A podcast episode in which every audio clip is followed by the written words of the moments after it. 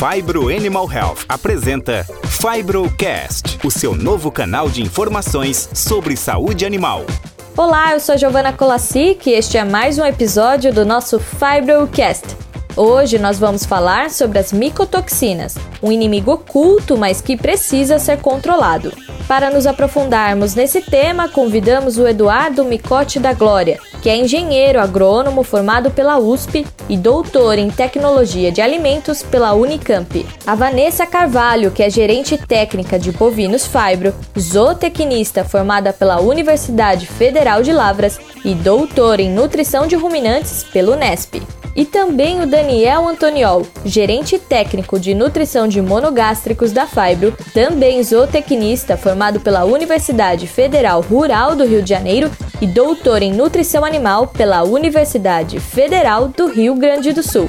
Para começarmos, Daniel, quais as principais micotoxinas que afetam a produção animal? Então, Giovana, ah, de acordo com os artigos científicos publicados, é, existem mais de 400 metabólitos fúngicos que são conhecidos como micotoxinas, né?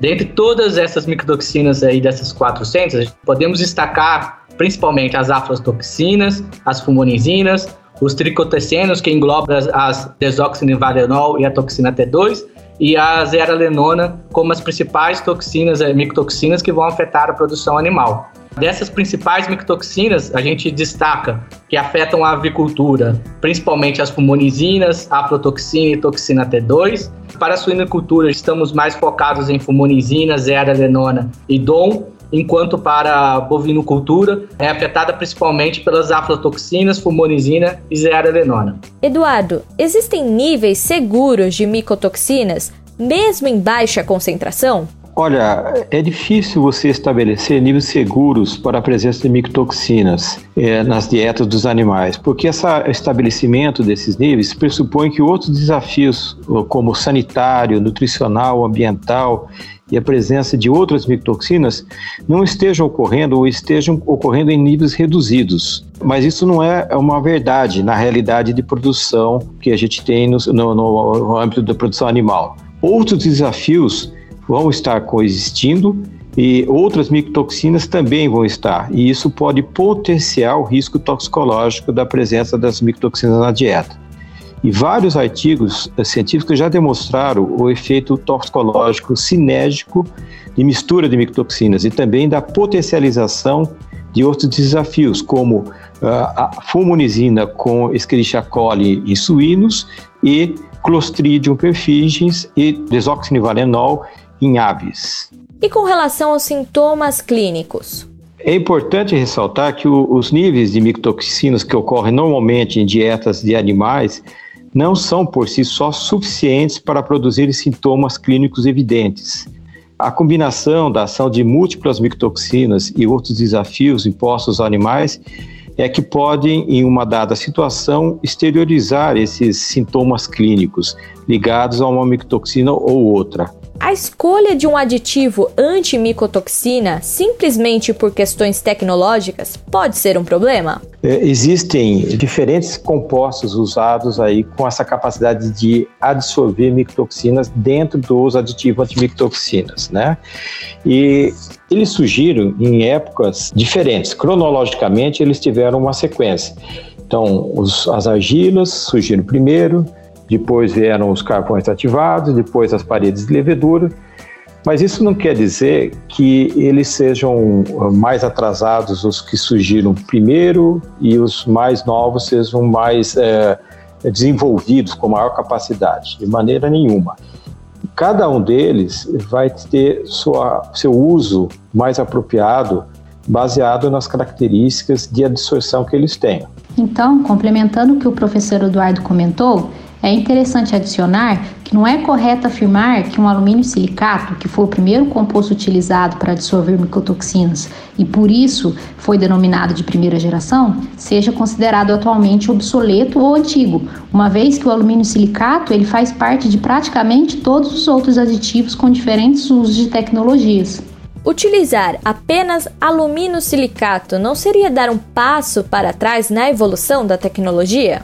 Fazer uso de alumínio silicato de maneira alguma é, vamos dizer assim, um atraso. mas sim é uma necessidade para você conseguir absorver algumas micotoxinas específicas, para as quais eles são mais apropriados. E se nós pensarmos na eficácia do aditivo antimicotoxina que se busca na produção animal, ou seja, realmente a efetividade que ele tem no campo, o fato dessa tecnologia ela ter sido descoberta ou estudada após os alumínios silicatos não garante que ela seja a mais eficiente para aquela determinada situação, né?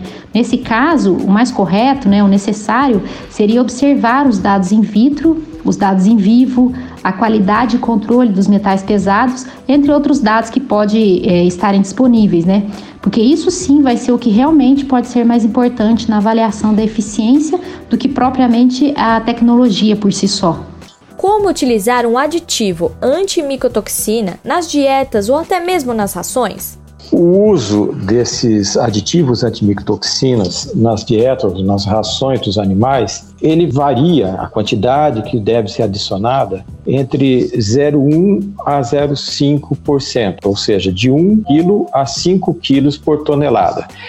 Existem na literatura alguns testes que foram feitos até com quantidades maiores, mas isso foi mais para fins acadêmicos. Na prática, esses valores de 1 a 5 toneladas são os mais aceitos. É, valores acima disso, de 5 toneladas, são valores que começam a ter certas restrições pelos nutricionistas, porque você está ocupando muito da formulação com esse composto. Né? E valores abaixo de 1 quilo começam a dificultar a eficiência desses aditivos na ração, porque você está pondo uma quantidade muito pequena. Então, apesar que você pode ter é, utilizado em testes in vitro uma quantidade menor, quando você vai na prática adicionar essas quantidades tão baixas, ele não vai ter na prática uma eficiência tão boa. Bom, nós ficamos por aqui. Para saber mais informações sobre os produtos e serviços antimicotoxinas da Fibro, entre em contato agora mesmo pelo 0800 722 8011 ou também pelo nosso e-mail fibro.saque@pahc.com. E não perca o nosso próximo episódio. Até mais!